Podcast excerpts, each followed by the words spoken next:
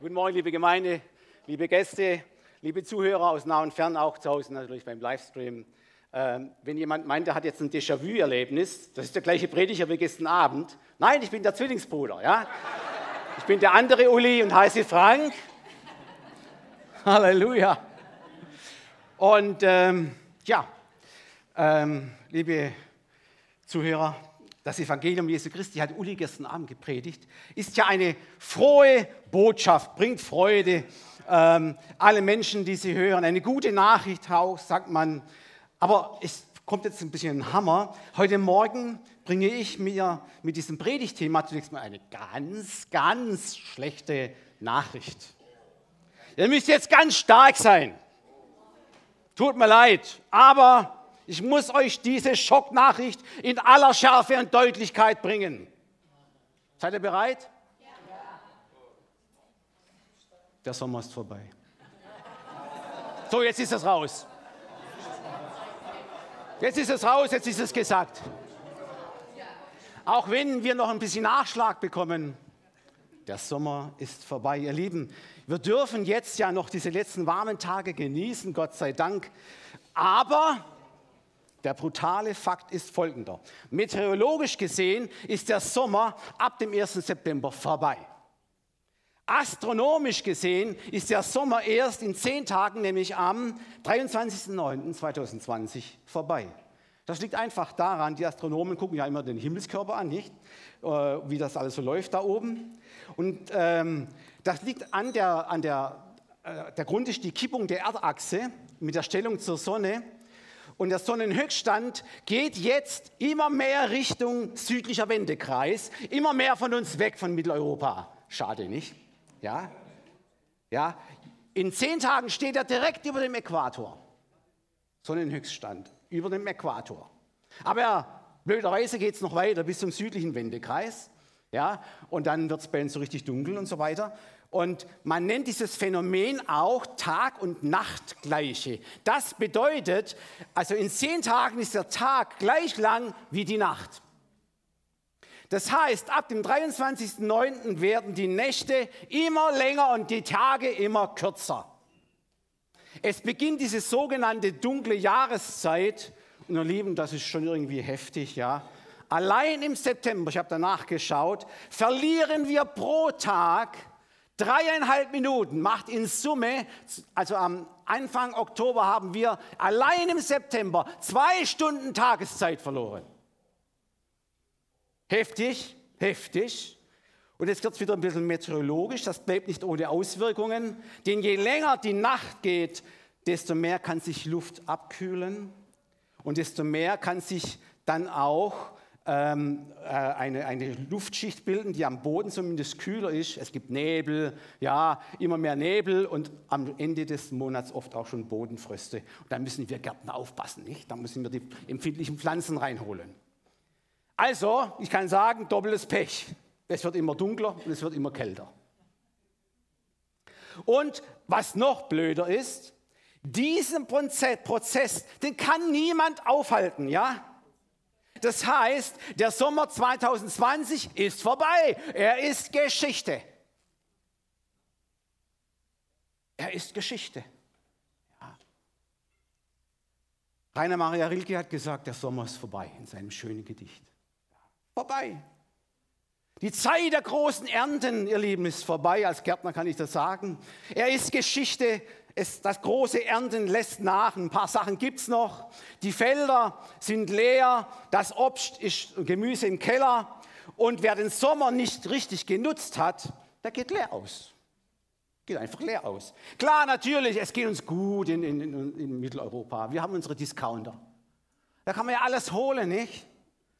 Und äh, da gibt es keine Hungerzeit, wenn man den Sommer nicht richtig genutzt hat. Ihr Lieben, aber wenn der Prophet den ich jetzt zitiere, diese Verse sagt, dann weiß er, von was er spricht. Und das steht in Jeremia 8, Vers 20. Brutal. Die Ernte ist vergangen, der Sommer ist dahin, vorbei. Und uns ist keine Hilfe gekommen.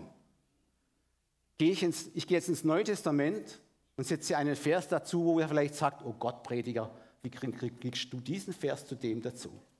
Aber es hat einen Zusammenhang. Wir lesen aus Hebräer 3, Vers 7 und 8. Darum, wie der Heilige Geist spricht, heute, wenn ihr seine Stimme hört, hören werdet, so verstockt eure Herzen nicht, wie es geschah bei der Verbitterung am Tage der Versuchung in der Wüste. Ihr Lieben, das hat der Prophet Jeremia dort zu seinem Volk gesprochen. Er hat einen Auftrag bekommen, eben mit dieser Bildsprache, man sagt auch Metapher dazu, zu dem Volk Israel zu sagen, der Sommer ist vorbei. Ernte vorbei. Keine Hilfe da. Das hat, ihr Lieben, eine ganz große Bedeutungstiefe damals für Israel. Oh ihr Lieben, die, die Israeliten wussten genau, was er sagt, wenn er gesagt hat, der Sommer ist vorbei. Die wussten genau, wenn der Sommer vorbei ist, gibt es nichts mehr zu ernten. Und wer im Sommer nicht sammelt und erntet, der hat seinen Keller leer. Versteht ihr? Damals war der, der Aldi und der Edeka der Keller des Hauses. Versteht ihr? Und wenn da nichts drin war, dann gab es auch nichts zu holen. Das ist ganz einfach, das ist ganz logisch. Die verstanden also sehr gut, was der Prophet jetzt in seiner Bildsprache geistlich ausdrücken möchte. Und wenn wir jetzt noch die Schlachterübersetzung der Genfer Studienbibel hinzuziehen, ich arbeite immer mit sechs Bibeln bei der Predigtvorbereitung, ja, dann ahnen wir schon, dass es da um ganz entscheidende existenzielle Dinge ging, die das menschliche Leben und seine Beziehung zu Gott angeht. Und ihr Lieben, und genau da geht es auch heute drum. Für uns als Gemeinde, für uns als Christen, für uns als Mitarbeiter, für uns als Botschafter an Christi Stadt. Hört euch jetzt mal die Schlachtübersetzung an. Da steht in Jeremia 8, Vers 20, sitzt nicht hier drauf, die Ernte ist vorüber, der Sommer ist zu Ende und wir sind nicht gerettet. Uli hat es gestern angedeutet. Das Evangelium ist eine frohe Botschaft, aber es geht um ganz Existenzielles. Es geht um Rettung. Es geht um nichts anderes weniger, sondern es geht um Rettung. Komme ich noch dazu, von was? Vielleicht kennt jemand von euch noch den berühmten Film Schindlers Liste. Habt ihr schon davon gehört? Also für sensible Gemüter empfehle ich ihn nicht. Der Film ist heftig. Kurze Biografie, was geschieht da? Schindler war ein Geschäftsmann, damals in der finstersten, dunkelsten Zeit Deutschlands, wo das Volk der Juden verbannt wurde in, in Konzentrationslager zum Vernichten. Aber Gott hat diesem Mann, diesem Geschäftsmann, sein Herz, Herz geöffnet für eine Liebe zu diesem Volk. Und er hat sich überlegt, wie kann ich die retten von diesem Vernichtungslager? Ich habe eine Fabrik, er hat also Juden eingestellt, sein Prokurist war selber Jude. Und er hat mit geschicktem Taktieren und Geschäftsverbindungen mit dem berühmten Vitamin B, hat er dafür gesorgt, dass am Schluss tausend Juden in seinen Fabriken arbeiten konnten und nicht getötet wurden in den, in den Konzentrationslagern. Lange Rede, kurzer Sinn. Am Ende des Filmes kommt es zu einem ergreifenden Finale. Und ich bekomme Gänsehaut. Ehrlich. Am Schluss stehen alle tausend geretteten Juden in einer Fabrikhalle und er steht auf einem Podest, der, der Schindler, schaut sich um. Sie jubeln ihm zu, sie danken ihm. Er hat sich aber nicht gefreut. Er hat sich nicht gefreut. Er brach haltlos in Tränen aus. Du denkst, warum heult er, warum weint er? Dann hat er gesagt, es sind nur tausend. Nur tausend, die ich retten konnte. Nur tausend.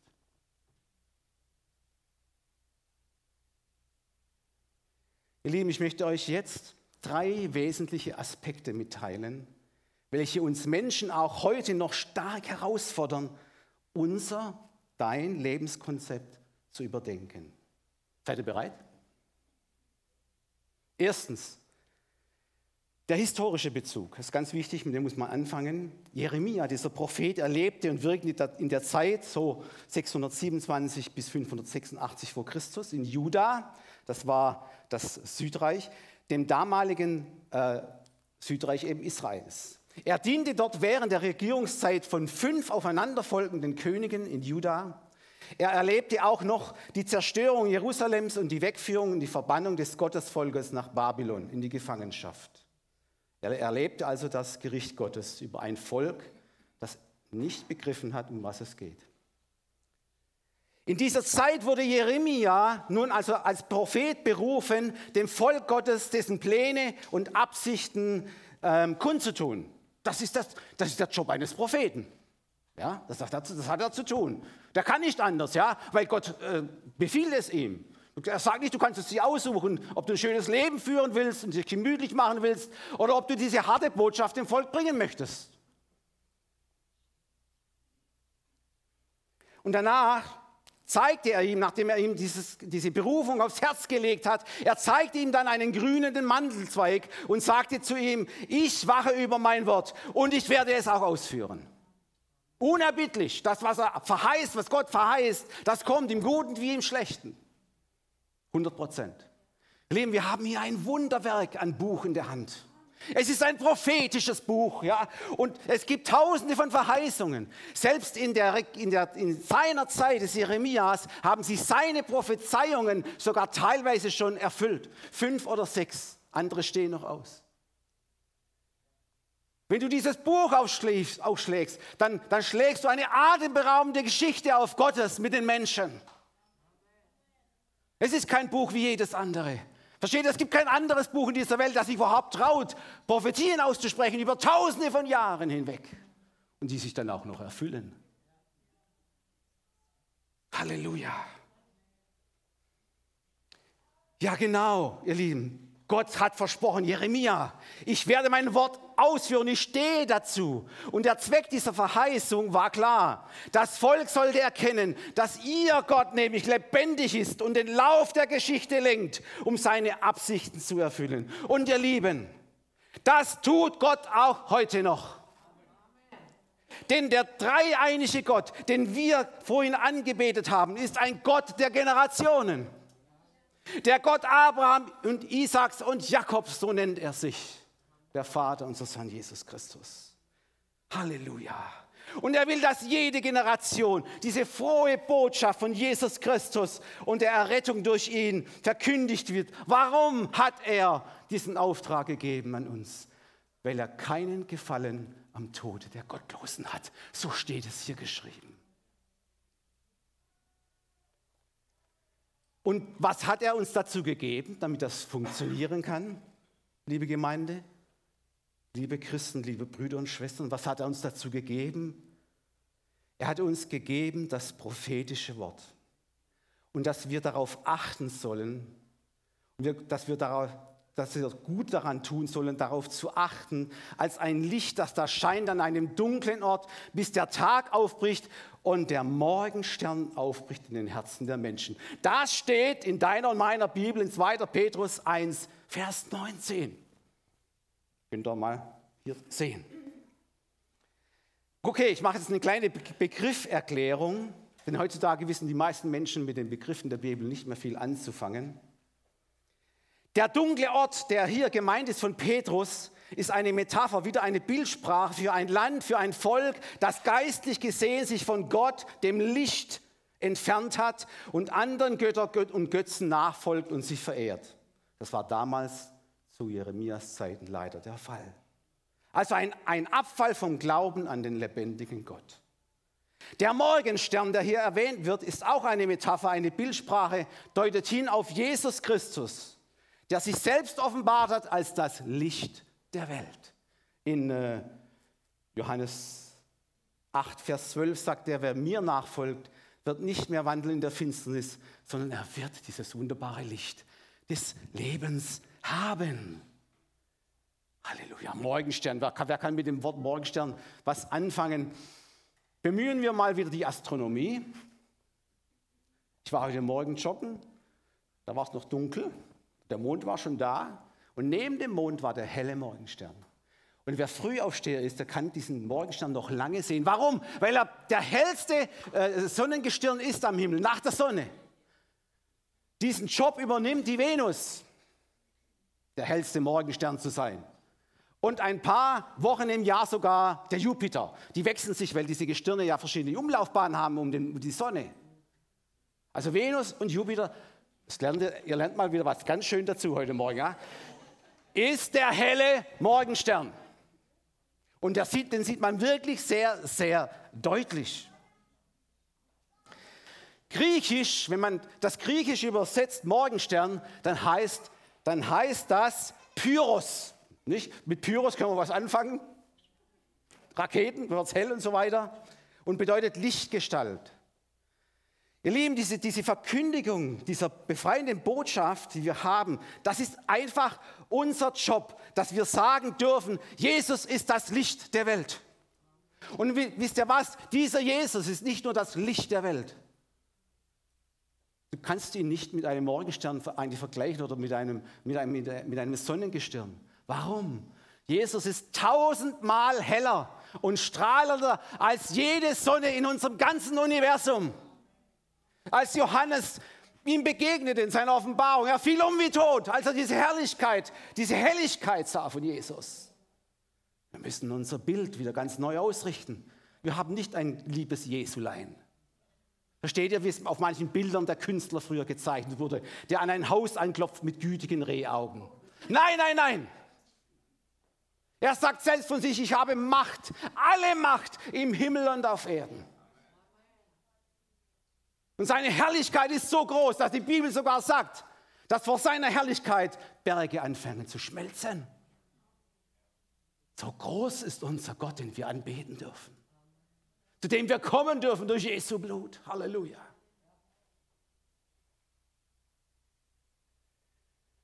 Ihr Lieben, diese Botschaft, die wir verkündigen, ist eine Botschaft der Umkehr, ein Aufruf den Menschen, dass sie von Herzen glauben und mit ihrem Munde bekennen, dass er der Herr ist. Und was geschieht dann nach Römer 10, 10? Ja, was? Sie werden gerettet. Aus was? sagt die Bibel, aus dem Machtbereich der Finsternis hineinversetzen das Reich seines lieben Sohnes. Halleluja, das ist die gute Botschaft, das ist die frohe Nachricht. Für alle, die das hören heute Morgen. Halleluja. Punkt 2, jetzt kommt der prophetische Bezug.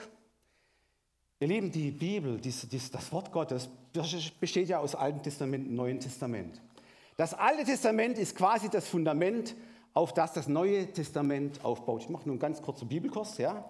Das heißt, alle Geschehnisse hier drin, alle Ereignisse, alle Gottesoffenbarungen, alle Personen, die Gott beruft, um sein Reich zu bauen, auch mit Israel, weisen immer prophetisch auf Jesus Christus und seine Gemeinde hin. Immer. Das nichts dem Zufall überlassen. Ja? Und jetzt schauen wir mal, was, was steckt da drin an prophetischen? Jeremia, ihr Lieben, wird oft der weinende Prophet bezeichnet.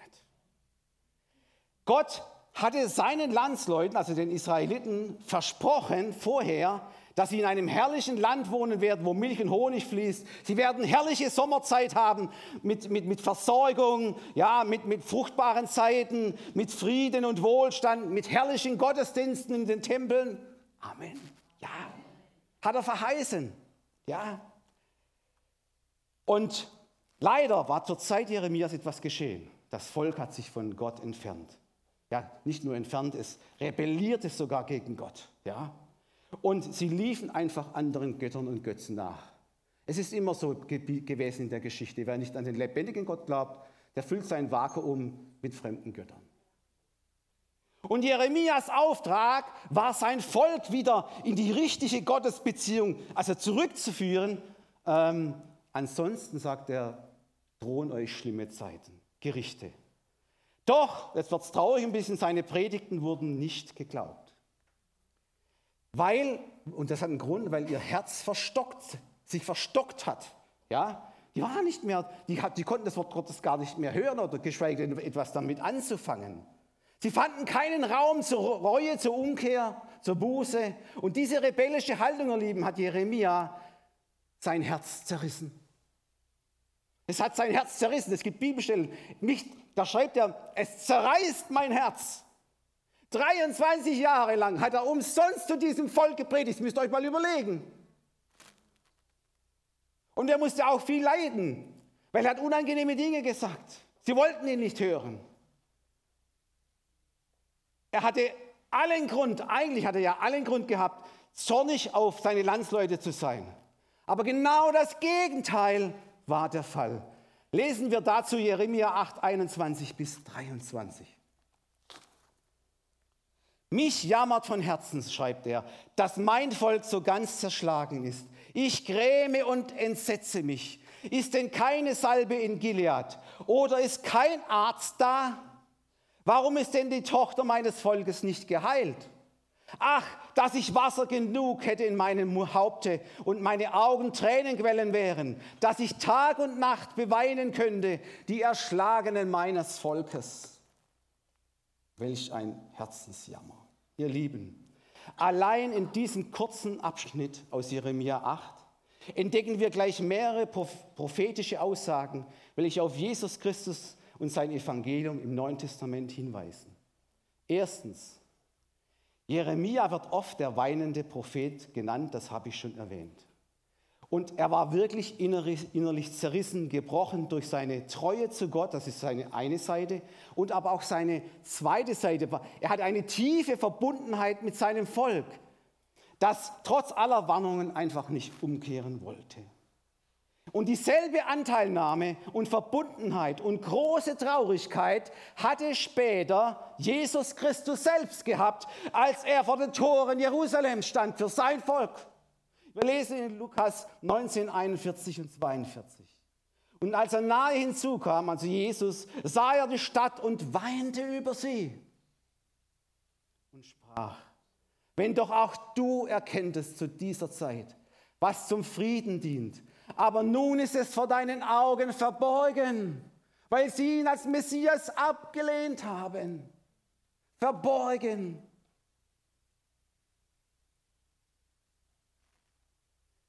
Das heute so geblieben. Und doch darf, darf ich Hoffnung aussprechen für Israel. Prophetische Hoffnung. Auch ein Elia hat einmal gejammert, was ist los mit deinem Volk Gott da? Alle folgten sie dem Baalen nach. Dann hat Gott zu ihm gesagt, ich habe mir übrig gelassen 7000 Mann, die sich nicht beugen vor dem Baalen. Und wir sagen, Gott hat dieses Volk erwählt. Und Gottes Gaben und Berufen können ihn nicht gereuen. Er liebt sein Volk immer noch, dieses Volk Israel. Auch wenn es gerade halsstarrig ist und neben der Spur läuft.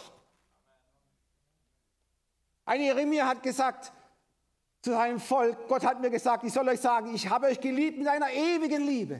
Und diese ewige Liebe die hat noch nicht aufgehört, auch wenn sie momentan, wie gesagt, nicht den Auftrag erfüllen, den Messias anzunehmen. Sie haben ihn total abgelehnt. Aber Paulus sagt das klar, auch prophetisch, ihre Ablehnung ist zum Heil der Völker geworden. Wir dürfen dankbar sein und dürfen für Israel beten. Warum? Auch heute hat Gott sich was übrig gelassen durch die messianischen Juden, die sich nicht beugen vor den Balen dieser Welt. Halleluja. Und dann sagt Paulus, es wird eines Tages kommen. Sie werden ihren Messias wieder unter Tränen erkennen, den sie zerschlagen haben. Und ganz Israel wird errettet. Gott hat noch viel vor in Israel. Halleluja. Halleluja. Halleluja. Wow. Wow. Ihr Lieben, Jeremia hat geweint, Jesus hat geweint wegen des, der Unglaubens des Volkes. Geht es dir und mir nicht auch so heute noch? Als Nachfolger und Botschafter Christi erleben wir immer wieder diese, diese, diese selben Kummer.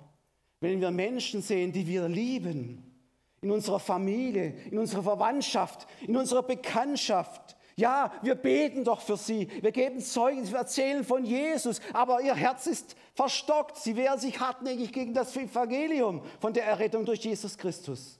Und ihr Lieben, dann spüren wir auch Gottes Schmerz dabei, wenn wir an das Unheil denken, das diejenigen erwartet, die ihr Leben nicht in Jesus gegründet haben wollen. Die zweite prophetische Aussage, die wir in dem Text finden, wir in Vers 22. Vers 22. Ist denn keine Salbe in Gilead oder ist kein Arzt da? Warum ist denn die Tochter meines Volkes nicht geheilt? Lieben, Gilead war bekannt, eine Gegend, wo es sehr viele medizinische Produkte gab und auch tolle Ärzte, bis über die Landesgrenzen hinaus. Und dieser Hinweis, Balsam Gileads, Salbe, Heilung, eine prophetische Hinweis, also Arzt, ist eine prophetische Hinweisung auf Jesus Christus. Halleluja. Als er eingesetzt, sich selbst eingesetzt hat für seinen Dienst, hat er gepredigt, Lukas 4, 18. Das war seine erste Predigt in Nazareth, in der Synagoge. Er schlug, er schlug das Jesaja-Buch auf. Denn dann sagt er, der Geist des Herrn ist auf mir, weil er mich gesalbt hat, zu verkündigen das Evangelium den Armen. Er hat mich gesandt zu predigen den Gefangenen, dass sie frei sein sollen, den Blinden, dass sie sehen sollen und den Zerschlagenen, dass sie frei und ledig sein sollen, zu verkündigen das Gnadenjahr des Herrn. In Hoffnung für alle steht am Schluss nicht verkündigen das Gnadenjahr des Herrn, sondern da steht, jetzt erlässt Gott alle Schuld. Es war Sommerzeit, als Jesus bei Israel war. Es war die beste Zeit, umzukehren. Sie haben die Sommerzeit nicht genutzt damals. Sie haben ihn, Gegenteil, wisst ihr, was nach der ersten Predigt geschah? Es war die erste Predigt Jesu. Es steht geschrieben, und sie haben ihn hinausgetrieben und versuchten ihn von Felsen herabzustürzen. Wow, was für ein erfolgreicher Prediger. Ha? Hat, was, hat echt was gebracht? Nein. Jesu Leiden war vorausgestattet durch Jeremias Leiden. Es ist alles in der Bibel. Es hängt alles zusammen. Es ist ein Bild. Es ist ein Ding, versteht ihr? Da, geschieht nicht so, so im Zufall. Jeremia war ein, ein, eine Vorschattung der Leiden Jesu am Kreuz, in seinem eigenen Volk.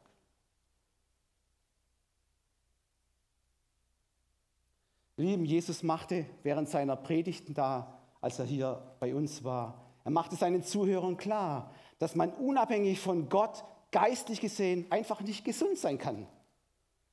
Also diese selbstgerechten religiösen Schriftgelehrten damals um Jesus herum, die Pharisäer und Sadduzäer, die merkten nicht, wie sehr sie ihn, den Arzt, brauchten, um von ihrer Todeskrankheit der Sünde errettet zu werden und geheilt zu werden.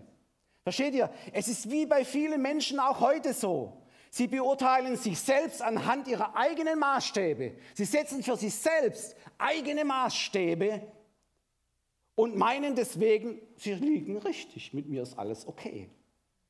Doch Gottes Maßstäbe, ihr Lieben, an uns Menschen sind viel folgenschwerer und viel existenzieller und von größerer Bedeutungstiefe.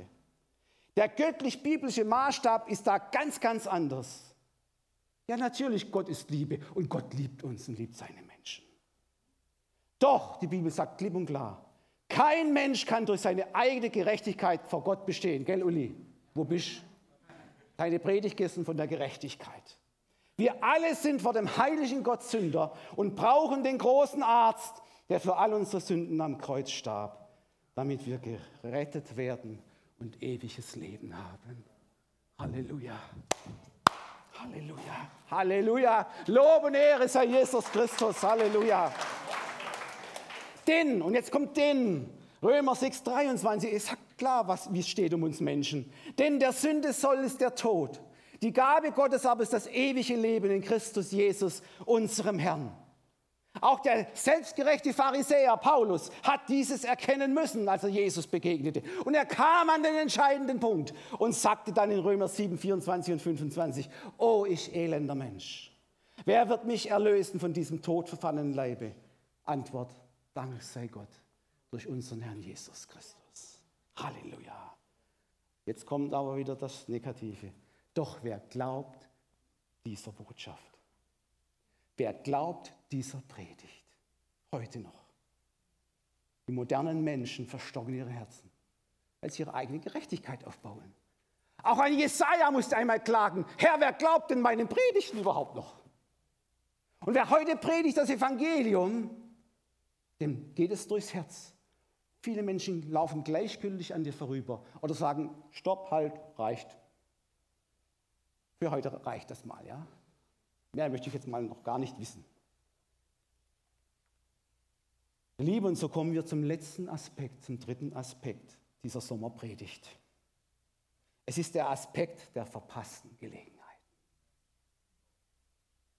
Es zieht sich wie ein roter Faden durch die ganze Bibel hindurch, dieser eine Aspekt. Und er zieht sich durch all die Generationen der Menschen hindurch, denen gepredigt wurde, bis heute.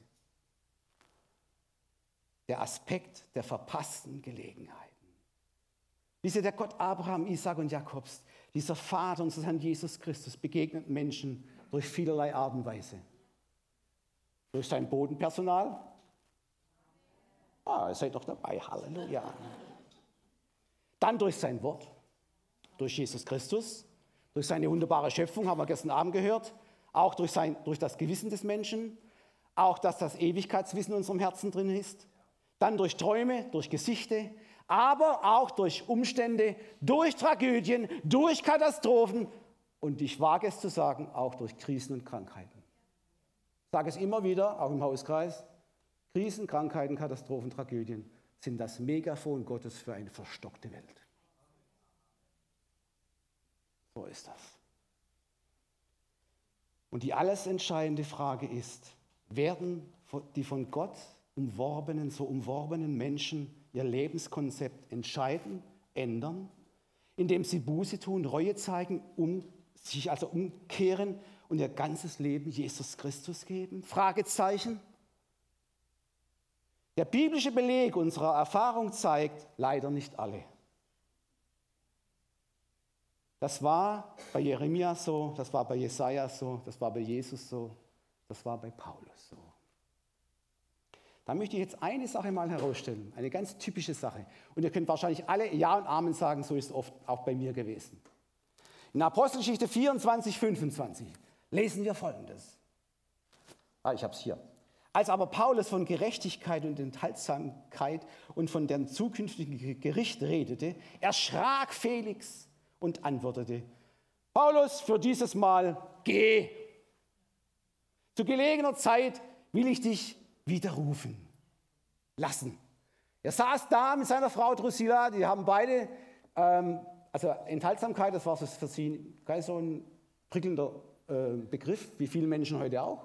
Ja, wilde Ehe und alles. Und die, die Drusilla hat ja den, die erst, ihren ersten Mann verlassen und, und äh, die haben da also rumgehurt und alles. Ja. Also die, das, die, das Wort hat sie getroffen. Sie sind erschrocken, ja, aber es kam nicht zu dem entscheidenden Punkt der Bekehrung. Er hat einfach gesagt, okay, das reicht, das ist mir zu viel. Ne? So eine harte Botschaft möchte ich nicht hören. Zur gelegenen Zeit kommt wieder. Ihr Lieben, diese gelegene Zeit kam für den Felix und seine Frau nie wieder. Die Bibel berichtet von keinem zweiten Treffen. Wie oft ist es dir und mir ergangen? Wir haben Menschen auf der Straße, im Geschäft oder sonst wo. Wir haben Jesus bezeugt. Hey, ohne Jesus gehst du verloren. Und dann kam als Antwort, ach, na, das ist doch Blödsinn. Ja. Wir sind doch alle gut, Gutmenschen. Ja, äh, da geht doch niemand verloren, was soll das, das ist altmodisch. Und irgendwann verlierst du sie aus den Augen, hast keinen Kontakt mehr. Die Zeit ist vorbei, die günstige Zeit, die Sommerzeit der Bekehrung ist vorbei. Ich habe so viele Menschen, ich habe 40 Jahre in meiner Schule gearbeitet, habe so viele junge Menschen und auch natürlich den Erwachsenen, den, den gescheiten Lehrern, Jesus bezeugt. Jetzt bin ich in Rente, ich habe keinen Kontakt mehr mit ihnen. Die günstige Zeit ist vorbei. Eine Atheistin hat zu mir gesagt, ach, Nee, ich bleibe bei dem, es gibt keinen Gott. Ja? Dann hat sie bei einer späteren Gelegenheit aus, so, aus einer Emotion heraus gesagt, Halleluja. Dann habe ich gesagt, du hast keinen Grund, Halleluja zu sagen. Weil du Jesus nicht angenommen hast. Dann wurde sie ganz still. Aber sie hat sich nicht bekehrt. Das ist ja der springende Punkt, ihr Lieben. Liebe Gemeinde, liebe Gäste und Zuhörer aus nah und fern, ich komme zum Schluss mit dieser Sommerpredigt. Diese Predigt, diese Botschaft, sie geht uns einfach alle an. Für uns als Gemeinde, für jeden Einzelnen gilt einfach dieser Fakt, geistlich gesehen, die Sommerzeit ist bald vorbei. Jesus sagt, er kommt bald wieder. Die Bibel sagt, es ist nur eine begrenzte Zeit. Es ist fünf vor zwölf auf der Weltenuhr. Dann sagt die Bibel, dann kommt eine, eine Sache, da kann niemand mehr wirken. Die Sommerzeit ist einfach vorbei. Die Sommerzeit ist biblisch gesehen, geistig gesehen, die Gnadenzeit. Die Zeit, die wir jetzt erleben, wo wir verkündigen dürfen, Jesus Christus, wo die Menschen sich bekehren können und errettet werden. Ja, es ist das Zeitalter der Gemeinde, sagt die Bibel. Das Zeitalter des Heiligen Geistes, der die Menschen überführt von Sünde, Gerechtigkeit und Gericht. Es ist Sommerzeit. Jetzt dürfen wir noch sehen. Jetzt dürfen wir als Gemeinde noch pflanzen. Jetzt dürfen wir dabei sein dürfen und dürfen dieses Evangelium weiter verkündigen. Auch wenn wir von vornherein wissen, nicht jeder Same geht auf. Versteht ihr? Du und ich, wir haben nur eine begrenzte Lebenszeit, sagt die Bibel ganz klar. Da gibt es also ganz nüchtern nicht. Äh, wenn ich mal mit den Jahreszeiten vergleiche, die Jugend, die Kindheit, das ist der Frühling, dann kommt der Sommer, das sind die 30, 40, 50 Jahre Lebensmitte. Ich bin schon ein bisschen drüber. Ich bin schon im Altweibersommer, also ich bin schon im Spätsommer. Aber irgendwann kommt eine Zeit, da kann ich nicht mehr so agieren, bin ich nicht mehr so mobil, um das Evangelium auf diese Art und Weise zu verkündigen, wie ich es jetzt tue. Das ist auch eine Begrenzung. Auch ihr solltet diese Sommerzeit der Jugend, des, des tollen Alters genießen. Genießen und aber auch benutzen, nutzen, um Gottes Reich zu bauen, seine Gemeinde zu bauen. Die Bibel sagt da wirklich klipp und klar, ganz nüchtern, der äußere Mensch zerfällt, ja. Wir warten noch auf die Erlösung des Leibes. Meine Erfahrung ist, ich werde älter, alles wird ein bisschen weniger, nur das Gewicht nimmt zu. Das ist schade, ja. Das ist schade, es geht vielen Menschen so, ja. Aber ich bin auch fit. Halleluja. Und kann und bin in der Lage zu predigen, Zeugnis zu geben. Das kannst du auch noch. Halleluja. Jesus sagt einmal in Johannes 4,35, sagt ihr, nicht selber, also ihr Israeliten, es sind noch vier Monate, dann kommt die Ernte. Sieh, ich sage euch, hebt eure Augen auf und seht auf die Felder, denn sie sind reif zur Ernte. Wer ist hierher gefahren über, über, über Land von euch? Viele. Habt ihr mal die Felder angeschaut? Sie sind zu 99 Prozent abgeerntet. Weg ist die Ernte. Die Erntezeit ist vorbei. Der Sommer geht zu Ende. Ja? Und wir lieben, wir haben nicht ewig Zeit, das Evangelium zu predigen. Jesus kommt bald wieder, dann ist das einfach vorbei, diese Sommerzeit. Halleluja. Darum mein, mein letzter Appell, es, sind, es ist ein zweifacher. Erstens, ihr lieben Gemeindemitglieder, werdet doch Gottes Erntehelfer. Noch ist die Zeit der Ernte geistlich gesehen. Da ist noch Sommer, ja? Alle werden gebraucht, haben wir heute Morgen gehört durch Dennis. Einem jeden, sagt das Neue Testament, hat der Heilige Geist eine Berufung gegeben, eine Gabe gegeben. Vielleicht hast du noch gar nicht entdeckt, dass du vielleicht die Gabe des Evangelisten hast. Ja, Halleluja, wir haben ja ein paar, ja. Vielleicht hast du gar nicht, noch, noch gar nicht entdeckt, dass du die Gabe der Gastfreundschaft hast. Vielleicht hast du noch gar nicht entdeckt, dass du ganz toll mit Kindern umgehen kannst. Da werden hier händeringend Leute gesucht. Geh auf diese Erntefelder und pflege diesen Acker. Zweiter Appell an alle Gäste und Zuhörer, auch draußen in den Wohnzimmern zu Hause. Gott hat heute Abend durch diese Botschaft zu dir deutlich gesprochen. Heute hast du seine Stimme gehört. Verstocke dein Herz nicht. Noch ist günstige Sommerzeit zur Umkehr zu Jesus. Er verspricht dir, wer zu mir kommt, den stoße ich nicht hinaus. Gib ihm deine Sünden, dein verpfuschtes Leben. Er kommt ganz gut klar damit. Er hat am Kreuz von Golgatha vollkommen dafür bezahlt. Kann dich von aller Schuld, aller Verdammnis befreien, wenn du ihm sein Leben gibst. Heute, heute, ich sag's nochmal, heute, wenn du die Stimme hörst, Gott setzt immer wieder ein heute. Auch heute setzt er ein heute für dich. Kehr um. Gott wartet jetzt auf eine Antwort von dir. Du weißt nicht, was morgen ist. Ein, ein Mann hat einmal gesagt, das Leben ist eines der gefährlichsten. Wer weiß, ob morgen schon Schluss ist mit deinem Leben. In den Todesnachrichten der Zeitung gestern standen viele junge Menschen. Es kann auch ganz früh Schluss sein. Niemand gibt dir Garantie, dass du 100 Jahre alt wirst. Niemand. Wenn Gott Amen sagt, ist Schluss. Aber diese Zeit des, des Lebens, deines Lebens, erwartet er nur auf eine Antwort. Herr, ich glaube von ganzem Herzen an Jesus Christus, deinen Sohn. Ich rufe jetzt bewusst deinen Namen Jesus an, weil du gesagt hast in deinem Wort, wer den Namen des Herrn anruft, der wird errettet. Mach es bitte. Es ist noch Sommerzeit. Es ist noch gute, günstige Zeit. Warte nicht. Schieb es nicht auf die lange Bank. Das ist das liebste Möbelstück des Teufels. Mach es jetzt. Mach mit Jesus, mach mit Gott einen Frieden. Glaube an ihn. Bekenne ihn. Und du wirst sehen, dein Leben wird bereichert von Friede, Freude und Gerechtigkeit im Heiligen Geist. Amen. Amen.